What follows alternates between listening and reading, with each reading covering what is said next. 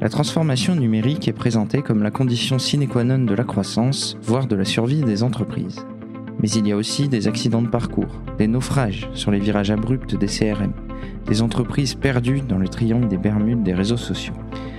Alors, la transformation numérique, où on en est, par où on commence, comment on fait? Nous profitons de la présence de deux témoins de premier plan lors d'une masterclass sur la transition numérique organisée en partenariat avec la Direct pour apporter des réponses à ces questions. Si la transformation numérique est un voyage vers le nouveau monde, il en serait en quelque sorte un cartographe. Directeur adjoint de BPI Le Lab, think tank et do tank de BPI, Vivien Pertuso, bonjour. Bonjour. Après le cartographe, nous avons aussi l'explorateur, celui qui a utilisé tous les outils digitaux à son service pour tenir le cap de sa stratégie de développement. PDG de votre maison, réseau d'agences immobilières sur le territoire d'Aix-Marseille, Eric Frachou, bonjour. Bonjour. Vivien Pertuso. BPI Le Lab a beaucoup travaillé sur la transformation numérique à la fois par des études et des ateliers. La transformation numérique des entreprises, ça fait 20 ans qu'on en parle en France. Qu'est-ce qui bloque encore? C'est une excellente question, parce que si la réponse était aussi simple, euh, je pense qu'on aurait, trouvé la, solution. Néanmoins, si je peux apporter quelques éléments d'éclairage, euh, je citerai euh, trois principaux freins qui reviennent assez systématiquement. Le premier qui revient, on l'a vu en 2017 quand on a fait une première enquête sur le sujet, et on l'a vu de nouveau cette année quand on a reposé la question, c'est la complexité. la complexité du sujet est véritablement un des premiers freins à cette transformation ce qui est très intéressant avec la complexité, c'est que euh, elle est complexe cette transformation quand on commence son projet de transformation digitale. Et petit à petit, au fur et à mesure qu'on avance, cette complexité ne diminue pas. Simplement parce qu'on ouvre une boîte de Pandore, les opportunités sont très très fortes, très très larges, et donc il est toujours difficile de trouver d'identifier les bonnes priorités pour son entreprise. Ça, c'est le premier point. Le deuxième point, euh, c'est qu'il y a effectivement une question concernant l'approche business de la transformation digitale. En fait, on se rend compte que beaucoup de dirigeants considèrent ça comme accessoire. Euh, manque de temps, pas une priorité pour mon entreprise. Ce sont des, mots, ce sont des, des constats qui reviennent assez régulièrement dans les enquêtes qu'on a pu faire sur le sujet. Et donc là, on se dit que finalement, ce qui n'arrive pas encore à être transmis euh, par à la fois nous, mais également euh, par d'autres, c'est le fait que la transformation digitale, c'est une transformation de l'entreprise véritablement de son business, de la manière dont elle fonctionne et la manière dont elle vend ses produits et ses services. Et le dernier point, euh, c'est cette question de la résistance au changement. ça, c'est quelque chose qu'on voit aussi beaucoup. C'est plus on avance dans son projet de transformation, plus on a un phénomène de résistance au changement en interne. Ce qui est assez compréhensible puisque finalement, quand on transforme son entreprise, on transforme de l'humain. Et transformer de l'humain, c'est quelque chose qui prend du temps et forcément changer des habitudes, c'est pas quelque chose d'évident. Merci pour ces bases. Éric Frochou, vous n'avez pas hésité à vous attaquer à cette complexité. Vous avez travaillé pendant plus de dix ans dans votre entreprise avant de devenir associé, et du coup, vous aviez bien observé votre métier et notamment la dégradation de sa perception par les clients, mais aussi par les employés. Ça vous a conduit à avoir l'objectif d'améliorer l'expérience client quand vous êtes lancé dans cette entreprise. Quel processus avez-vous mis en œuvre pour améliorer cette expérience client? Le process qu'on a tenté de mettre en place, il, part d'abord d'une réflexion. Euh, la réflexion sur la digitalisation euh, était de dire c'est quelle est véritablement la, plus-value euh, que va pouvoir nous apporter la mise en place de nouveaux outils informatiques. Cette, plus-value, on, l'a identifiée sous un mode collaboratif, participatif, en engageant nos équipes. Une fois déterminé, l'objectif, c'était de créer de la performance, de gagner du temps, et d'apporter une nouvelle expérience, à la fois client et également employé. Donc finalement, vous vous êtes posé la question de la valeur ajoutée de votre entreprise, et c'est ça qui a conduit véritablement le cap que vous avez pris dans cette transformation. Pourquoi n'êtes-vous pas parti de l'outil? Non, on, est parti des, expériences, des motifs euh, de, satisfaction et, voire surtout d'insatisfaction, euh, des, analyses plutôt globales et des expériences euh, perçues sur notre propre clientèle.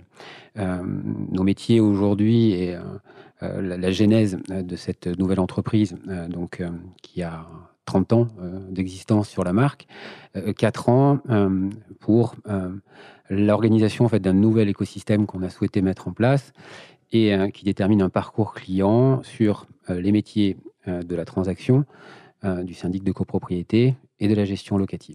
Vivien Pertuso, est-ce que l'expérience client est souvent un point d'entrée efficace pour la transformation numérique? Est-ce que c'est souvent par là qu'on débute? Alors c'est pas forcément par là qu'on débute. Euh, ce qui est très intéressant dans, le témoignage d'Eric, c'est que justement, ça montre une certaine preuve de maturité. Euh, généralement, il est vrai que rentrer par le client est un bon moyen d'aborder sa transformation euh, digitale, simplement parce que on sait que sans le client, l'entreprise n'existe pas. Là, ce qui est intéressant effectivement avec l'idée de l'expérience client ou du parcours client, qui sont deux choses différentes néanmoins, c'est de se dire, je ne vends pas que des produits. Je sais que je ne vends pas que des services non plus. Je sais que j'ai besoin d'offrir quelque chose d'autre. J'ai besoin de répondre à des besoins, à des problèmes de mes clients. Et donc, j'ai besoin de comprendre comment je peux le faire. Et là, en, l'occurrence, en plus, ce qui est intéressant, c'est d'identifier les irritants les points de, friction qu'il peut y avoir à différents moments dans le parcours de client ou de consommateur. Et ça, c'est quelque chose qui est très fort parce que ça, ça, fait travailler énormément de personnes au sein de l'entreprise.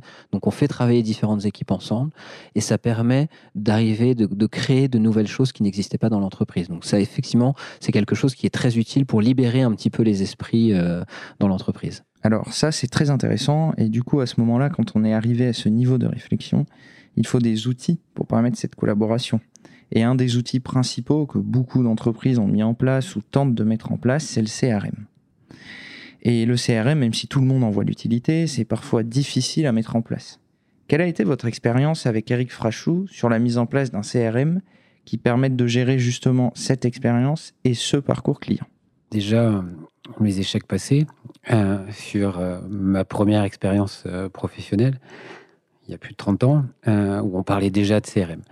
Euh, le, CRM tel qu'il a été, euh, mis, en place est plutôt un outil de reporting pour une strate managériale qui devait rendre compte à des sachants qui devaient repenser et organiser, voire plutôt un outil, un, outil de contrôle. la base du CRM, on l'a on repensé pour que ça soit un outil collaboratif, participatif sur les engagements de chacun des collaborateurs dans sa mission d'expertise, mais également un, outil euh, qui doit être euh, participatif et orienté client. C'est comment, à partir du moment où je souhaite euh, gagner du temps dans mon activité, l'automatisation des process va pouvoir rendre compte, non pas à ma hiérarchie, mais surtout à mon client, des actions que j'ai pu mener pour lui. Vous avez parlé d'engager les collaborateurs, et ça, Vivien Pertuso, vraiment le côté fédérateur, le côté mobilisation des ressources humaines, au sens propre de l'entreprise, c'est vraiment quelque chose qui est essentiel pour arriver à réussir la transformation numérique. C'est fondamental. Il n'y a, pas, a vraiment pas d'autres mots. Je pense qu'on peut, on peut difficilement sous-estimer l'importance d'embarquer les collaborateurs dans, dans, le projet de transformation. Et ça à plusieurs égards. Le premier, je pense que c'est quelque chose qui est vraiment important d'avoir à l'esprit, c'est qu'aujourd'hui, les collaborateurs ont envie aussi que l'entreprise s'engage dans un processus de transformation. Aujourd'hui, plus personne n'a vraiment envie de travailler pour des entreprises un peu vieillissantes, un peu poussiéreuses. Donc c'est vraiment un, un, motif d'engagement euh, pour les collaborateurs. Le deuxième, c'est que on, se rend souvent pas compte de toutes les expertises et de toutes les connaissances qu'on a à l'intérieur de l'entreprise. Et justement, ces projets de transformation permettent de libérer aussi euh, euh, toutes ces expertises que certains n'utilisent pas en fait dans leur quotidien. Et le dernier point, c'est que de toute manière, on ne peut pas réussir sa transformation si on n'engage pas ses collaborateurs un moment ou un autre, même si on a les meilleurs outils, même si on a la meilleure stratégie, même si on a les meilleures intentions du monde, si on n'engage pas ses collaborateurs, forcément ils vont résister. Et le, encore aujourd'hui, l'humain reste le premier actif des entreprises. Et ça, Eric Frachou, ça vous a conduit à penser à élargir la réflexion sur l'expérience client pour penser aussi l'expérience collaborateur, l'expérience employé. Et donc vous mettre à la place de l'employé et construire un parcours qui lui permette aussi de s'épanouir au quotidien bien sûr sur ses tâches et à plus long terme dans l'entreprise. Tout à fait. Euh, la, première réflexion été en fait euh, d'élever et de repenser les indicateurs de performance euh, au sein de l'entité pour valoriser les actions de chacun sur lesquelles on, on n'avait pas vraiment d'appréciation ou de jugement de valeur auparavant. Euh, donc, euh, créer une émulation au travers, au travers de ça. Et ensuite, après, c'est euh, donner sa chance à chacun en fonction de ses profils, avec une entreprise qui est organisée avec beaucoup d'agilité, on, le souhaite, et qui, permet en fait un développement sur à la fois des nouveaux métiers ou de pouvoir aider nos, nos collaborateurs à exacerber et surtout concrétiser leur désir d'entrepreneuriat. Euh, tout ceci en fait organisé sur un principe d'incubateur euh, où euh, nous développons la licence de marque et nous décidons euh, d'accompagner euh, nos collaborateurs dans ces profils-là, dans ces aspirations-là, de pouvoir les les, aider à monter leur propre structure euh, dans le cadre d'un maillage que nous avons mis en place sur l'ensemble de la métropole euh, Marseille euh, Marseille Provence et sur lequel nous souhaitons prendre des parts de marché encore. Mmh. Donc ça c'est pour les collaborateurs qui sortent de la structure tout en restant dans la marque. Et pour les collaborateurs en interne, vous l'avez dit, il y a des nouveaux métiers, mais vous avez souhaité vous baser vraiment sur les forces vives, les ressources humaines qui étaient présentes. Et c'est passé notamment par euh, de la formation, de la montée en compétences d'un certain nombre de collaborateurs, avec un plan de formation donc, qui a été accompagné par AGFOS et qui a permis de faire changer de métier à des collaborateurs. Tout à fait. Euh, notre organisation est basée sur des agences physiques implantées pignon sur rue euh, dans, des, dans des villages. Euh, la fréquentation euh, physique des points de vente nous a, nous amené à repenser euh, le métier d'assistante commerciale et les orienter sur des, des postes de community. Donc Aurélie aujourd'hui, en fait, après 11 ans dans notre, dans notre entreprise, est aujourd'hui euh, leader euh, sur ce, sur ce, sur ce, sur ce métier-là.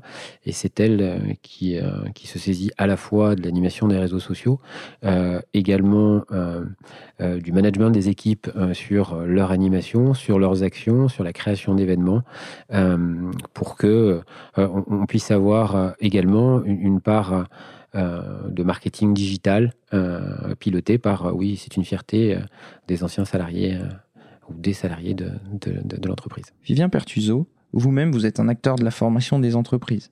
Vous avez vu ça comme une question clé, on en parlait tout à l'heure, pour assurer l'adhésion des salariés et pour réussir la transformation numérique. Totalement. C'est vrai que pour le coup, la formation, je pense, euh, joue aujourd'hui un rôle encore plus primordial euh, que ça n'était le cas auparavant. Euh, simplement parce que il a toujours, ça a toujours été important de se former. Donc c'est pas quelque chose de nouveau, mais c'est vrai qu'on actionnait surtout des leviers de formation sur des compétences techniques sur notre métier.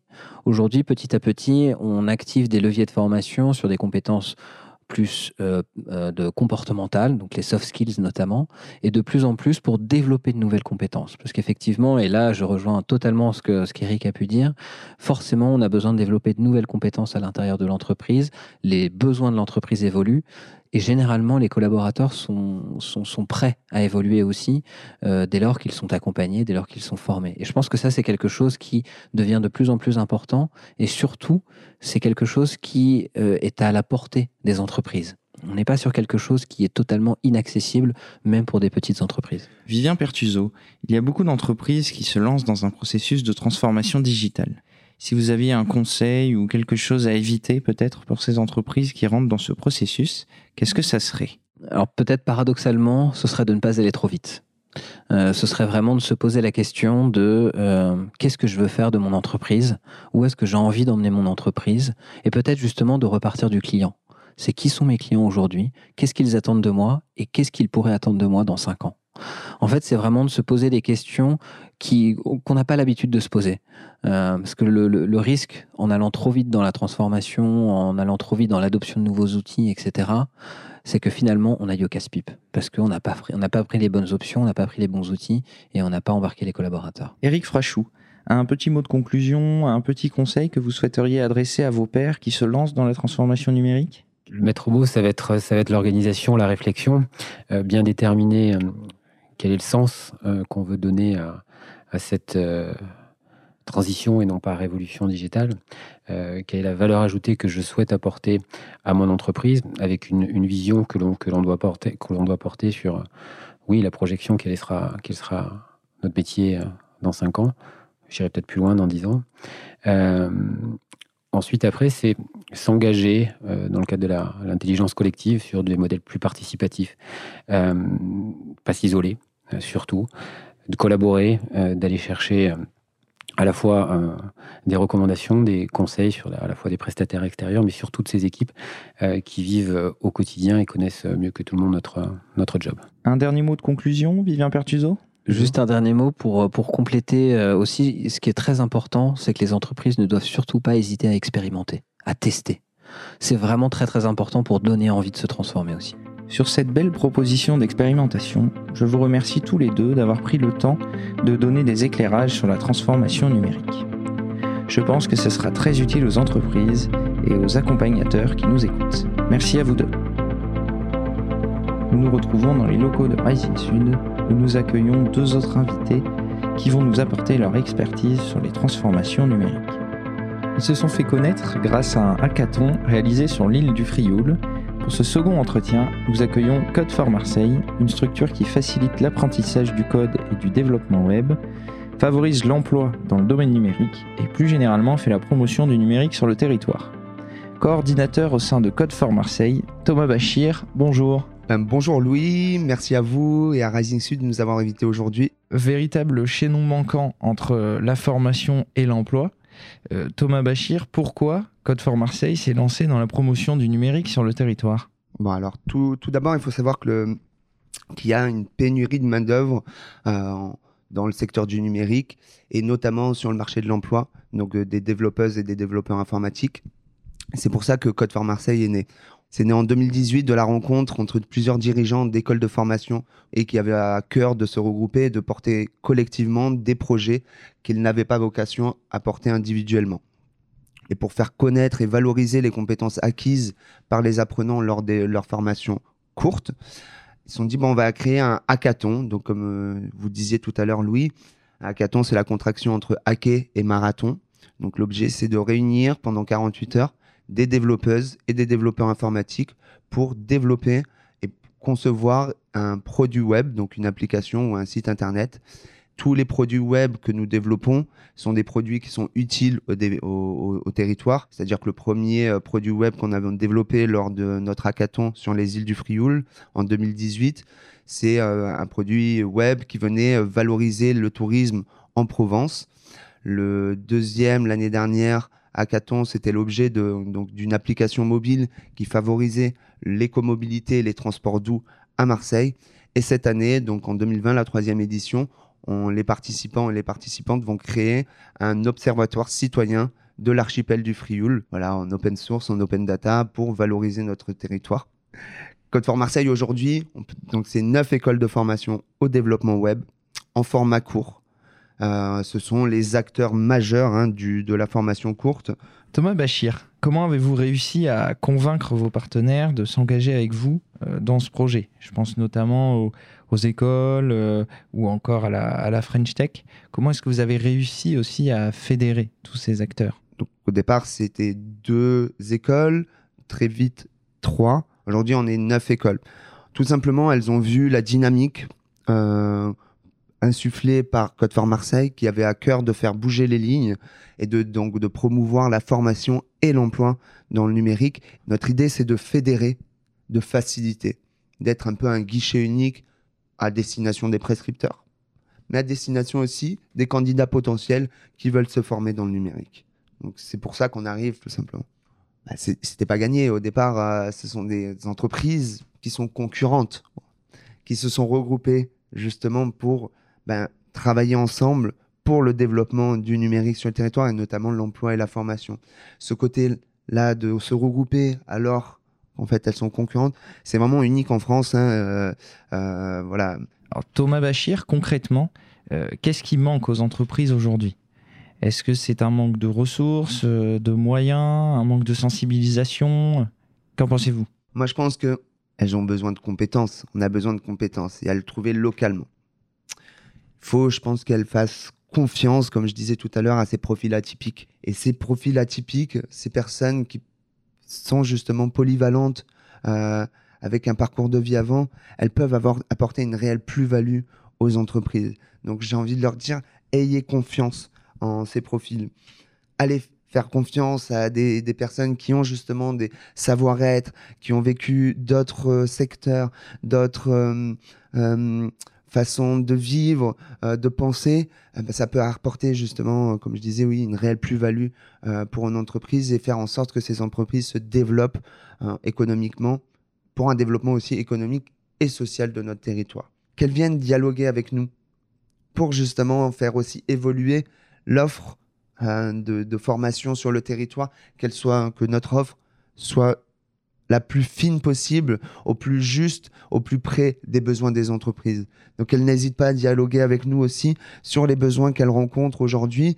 Eh ben nous, on, ne sait pas, on sait pas tout, donc euh, d'entamer le dialogue avec nous pour que justement euh, faire euh, dériver ben, l'offre de formation pour que ça soit plus près de, de leurs besoins. Thomas Bachir, quelles améliorations avez-vous constatées ces dernières années dans la transition numérique du territoire? Et quelles sont, selon vous, les dernières tendances? On peut le voir avec Code for Marseille, on le voit avec la French Tech, on le voit avec euh, d'autres collectifs. Euh, les acteurs se, fédèrent, se connaissent, le territoire se bouge. Donc, je pense qu'on est, on part dans la bonne direction. C'est-à-dire que ensemble, on dialogue, on se connaît, et quand euh, justement des opportunités apparaissent pour porter des projets collectifs, eh ben c'est facile après pour se, pour se rencontrer et, et on se fait confiance et ça, donc, je pense que c'est euh, très bon pour le territoire. Je pense qu'on va dans la bonne direction. Thomas Bachir, merci beaucoup pour votre témoignage sur la transformation numérique du territoire. Merci beaucoup lui et merci à Rising Sud encore une fois. Pour se relancer face à la crise, trouver de nouvelles solutions, toucher un nouveau public ou tout simplement se moderniser, le digital c'est le parti pris de beaucoup d'entreprises. Pour ce troisième et dernier entretien sur les transformations numériques, nous échangeons à distance pour cause de crise sanitaire avec Montpanier Bleu, une société azuréenne de services et conseils pour la promotion et le développement numérique des artisans, commerçants et producteurs alimentaires locaux. Fondateur et président de Montpanier Bleu, Olivier Roubin, bonjour. Bonjour Olivier Roubin, vous avez fondé euh, la société Capacity en 2016 qui est devenu en 2020 Montpagny Bleu. Qu'est-ce qui vous a poussé à vous lancer dans cette aventure? Alors l'idée c'était quoi? C'était euh, proposer une solution euh, de euh, digital pour les artisans, commerçants et producteurs alimentaires locaux dans le département et une solution de livraison donc des produits alimentaires locaux en face des grandes surfaces hein, qui ont des sites internet, le click collect avec le drive et, et la livraison au domicile et bien, permettre euh, aux artisans, commerçants, producteurs locaux qui n'ont pas forcément les moyens euh, de se doter d'un site marchand et d'un système de livraison, eh bien, un outil euh, digital mutualisé, un outil logistique mutualisé. donc, c'était le, but de la création de, de monpanierbleu.com. Un peu plus tard, on y a ajouté une activité événementielle, hein, Mon Events. Là aussi, même, même approche en alternative aux traiteurs qui font souvent du décongelé, congelé ou pas forcément du local bah, nous, on met en avant les produits de nos artisans et, producteurs locaux, donc azuréens, euh, pour répondre aux besoins euh, d'événements d'entreprises de, ou bien de, de, particuliers aussi. c'est un peu le, un peu ça. Je suis revenu euh, sur la Côte d'Azur, sur mes terres natales en, en, 2010. J'ai vu pas mal de boutiques historiques fermées et je me suis dit, sur la base de, sites internet qui commençaient à, à être créés du côté de Paris, euh, eh bien, euh, est-ce que euh, comment on, pouvait adapter ces modèles nationaux ou, parisiens, tout simplement faits pour les, grandes les grandes villes, et eh bien plutôt à la province ou au territoire. Olivier Robin, qu'est-ce qui a convaincu les artisans, commerçants et producteurs alimentaires locaux à vous suivre dans ce projet? Donc avoir une boutique en ligne en complément de la boutique physique, pouvoir bénéficier euh, d'outils euh, digitales et logistiques mutualisés, et puis aussi quelque part à terme euh, appartenir à un groupement de professionnels sérieux reconnus dans, dans, un territoire. Voilà, c'est ça qui les a qui les a intéressés au départ. Et pour parler du nerf de la guerre, euh, économiquement, notre modèle économique est, est assez raisonnable, on va dire. Euh, nous, en fait, on a, on a décidé dès le départ de ne pas faire supporter tout le coût du service uniquement aux commerçants, artisans producteurs, euh, mais euh, en fait de partager ce coût entre le commerçant en ligne, euh, l'utilisateur, donc le client, et mon panier bleu. Quelles ont été vos inquiétudes avant de vous lancer dans, dans cette aventure? Quand on est une marque déjà en place, lancer un projet digital, ben on, peut, on peut travailler sur la notoriété, d'accord, qui existe déjà. une base client qui existe déjà, une base fournisseur qui existe déjà. Nous, ça n'a pas été le cas. On est vraiment parti de zéro. C'est un, c'est une peur un peu que j'ai encore aujourd'hui, puisque on s'est lancé. alors, on n'a peut-être pas choisi notre moment avec le post-Covid, mais on s'est lancé dans notre première levée de fonds. On cherche des investisseurs pour se lancer euh, côté de Marseille et d'Aix-en-Provence notamment et, euh, et, faire une, nouvelle plateforme. Euh, voilà, quand on va voir les investisseurs, on, bah, on nous dit euh, ouais mon panier bleu c'est super, c'est top, vous avez un super modèle, vous tenez quelque chose, on, on, prend en vous. Mais bon, les plateformes, il y en a beaucoup. Euh, il n'y en a pas beaucoup qui sont rentables. Pour nous, la tech, c'est un outil. Le digital, c'est un outil qui va servir euh, l'humain. Euh, derrière notre outil, notre plateforme monpanier2.com, euh, il y a des personnes qui travaillent, il y a des artisans, commerçants, producteurs, bien entendu, qui conseillent. Il y a l'équipe Mon Bleu qui est là. Et il y a des gens qui sont dans, les véhicules pour, livrer les gens. Olivier Roubin, quelle a été votre, votre stratégie? Pour mener à bien ce projet Quelles ont été les, différentes étapes, les démarches de transformation numérique que vous avez entrepris? Moi, euh, je suis allé voir une petite société euh, à la base qui était à. Maintenant, ils sont à Paris. Euh, ils sont spécialisés dans les marketplaces sur des bases full open source. Donc, on a pu avoir une solution qui permettait de vendre et d'acheter en ligne. Très vite, on s'est rendu compte qu'il y avait des problèmes de, de, de, de TMA. C'est les limites de l'externalisation. Hein. Tout est externalisé, ça fait qu'on a, on a un moindre contrôle en interne. Donc on a réinternalisé le contrôle. Et là, pour la suite, euh, si on arrive à, au bout de notre euh, projet de levée de fonds, eh bien la prochaine plateforme, on va, euh, on va internaliser tous les développements. On va la faire réaliser par une, société à côté, mais tous les développements seront réalisés en interne pour justement garder le contrôle. Deuxième point, la stratégie en termes de communication, comme je vous disais tout à l'heure, Louis, bah, nous, on n'est pas, on est parti de zéro, on a zéro notoriété. Donc il fallait trouver euh, une façon de communiquer euh, qui soit cohérente. Euh, donc à la base, on, est parti de l'artisan du commerçant. Et on a fait une première campagne à l'arrière des bus de l'agglomération de Cannes, puisqu'on est parti de là, mais on mettait en avant les fromagers, le boucher, le caviste, voilà, qui ont eu leur visage, que les gens puissent s'apercevoir bah, que derrière tout ça, il y a des gens euh, ensuite, on a axé notre communication sur les réseaux sociaux. Euh, nous, on, on, axe vraiment sur l'information. Voilà. On, on, parle de nos artisans, de nos commerçants, de nos producteurs, on parle de leurs produits. Euh, on essaye de, d'amener euh, nos clients, nos utilisateurs, nos followers, les personnes qui nous suivent, à capter les choses. Donc nous, on n'a pas voulu faire de pub au départ. Sur notre site internet, montagne2.com, on n'a pas de bandeau publicitaire pour l'instant. C'est un parti pris. Beaucoup d'observateurs ont noté que la, crise euh, actuelle a permis d'accélérer euh, la transformation des entreprises, leur permettre de saisir de nouvelles opportunités, se moderniser. Euh, Olivier Roubin, est-ce que c'est également le cas au sein de Montpanier Bleu et chez vos partenaires? Oui, un peu avant et pendant. Il y, a, quelques artisans, commerçants et producteurs qui sont venus nous voir pour, pour rejoindre Montpanier Bleu parce qu'ils avaient besoin d'une solution. Donc on a mis en ligne trois quatre boutiques comme ça. Euh, ensuite, euh, il y a deux, y a deux éléments peut-être à, regarder, et ça c'est général, hein, c'est au niveau national. J'ai regardé des, des, des, interviews notamment d'un boucher à Lille euh, ou, ou d'imprimeurs producteurs du côté du Vaucluse. La plupart on dit voilà, on a, on a multiplié par 10 nos ventes et euh, pendant le confinement, on a multiplié par 10 nos ventes grâce à notre outil digital, puisque les gens pouvaient commander en ligne et, euh, et faire livrer. Euh, par contre, euh, depuis le déconfinement, on a gardé entre 15 et 20% seulement de nos clients. ça veut dire que il y a eu un, un, plus, un effet, un effet booster pendant le, confinement, bien entendu, mais les utilisateurs se sont comportés comme bah, des consommateurs. Voilà, ils avaient besoin d'un service, ils étaient chez eux, ils ont utilisé un peu ces services-là. Euh, les artisans, les commerçants, les producteurs locaux qui étaient là pour eux. Donc euh, oui, un, effet booster euh, digital fort et, certain dans, une situation de crise comme le, Covid-19.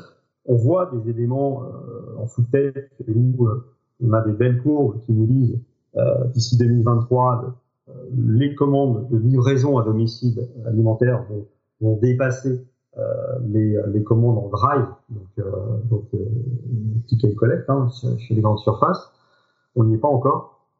Et surtout, personne n'est capable de prédire, quels que soient les algorithmes, de prédire les, les, comportements là dans les semaines, dans les mois qui viennent, puisqu'on est dans une phase d'incertitude quasi totale. Euh, mais euh, oui, on confirme bien, le digital est un élément booster, le digital est un complément d'une boutique physique. Euh, pas mal de gens l'ont compris. On peut, au niveau du commerce de proximité, avec un outil digital mutualisé euh, et local, on peut tout à fait euh, concurrencer et même proposer mieux à nos, à, nos, utilisateurs, à nos clients. Olivier Roubin, quels sont les résultats de, ces transformations digitales au sein de votre entreprise et chez vos partenaires? Euh, En trois ans, on a, on a, généré euh, plus de 185 000 euros de, de, de volume d'affaires pour nos artisans commerçants, producteurs en ligne.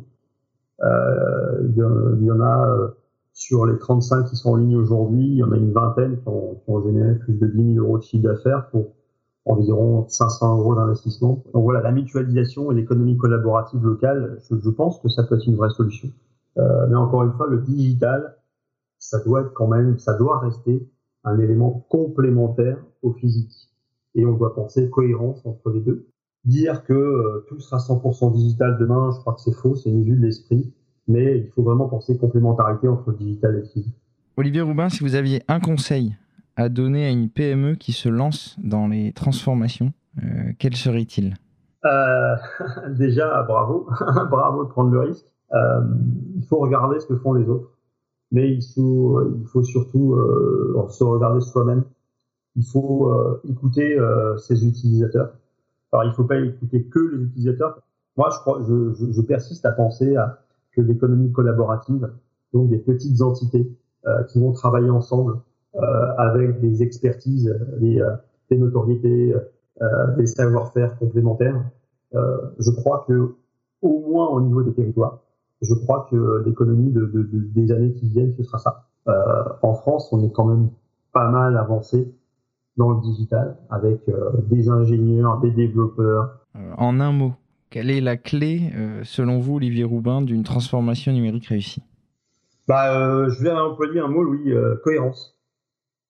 Vous pouvez pas, euh, vous pouvez pas réussir une transformation digitale euh, si elle n'est pas cohérente avec votre euh, votre cœur de métier, avec votre la société que vous avez, avec vos clients, avec vos fournisseurs, etc. Voilà.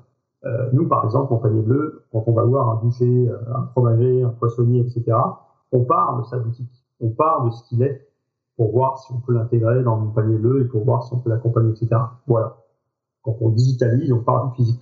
Olivier Roubin, merci beaucoup pour cet échange, en espérant que ça suscitera euh, des vocations et que ça incitera ceux qui nous écoutent à entreprendre euh, ou s'investir dans la transformation numérique de leur entreprise.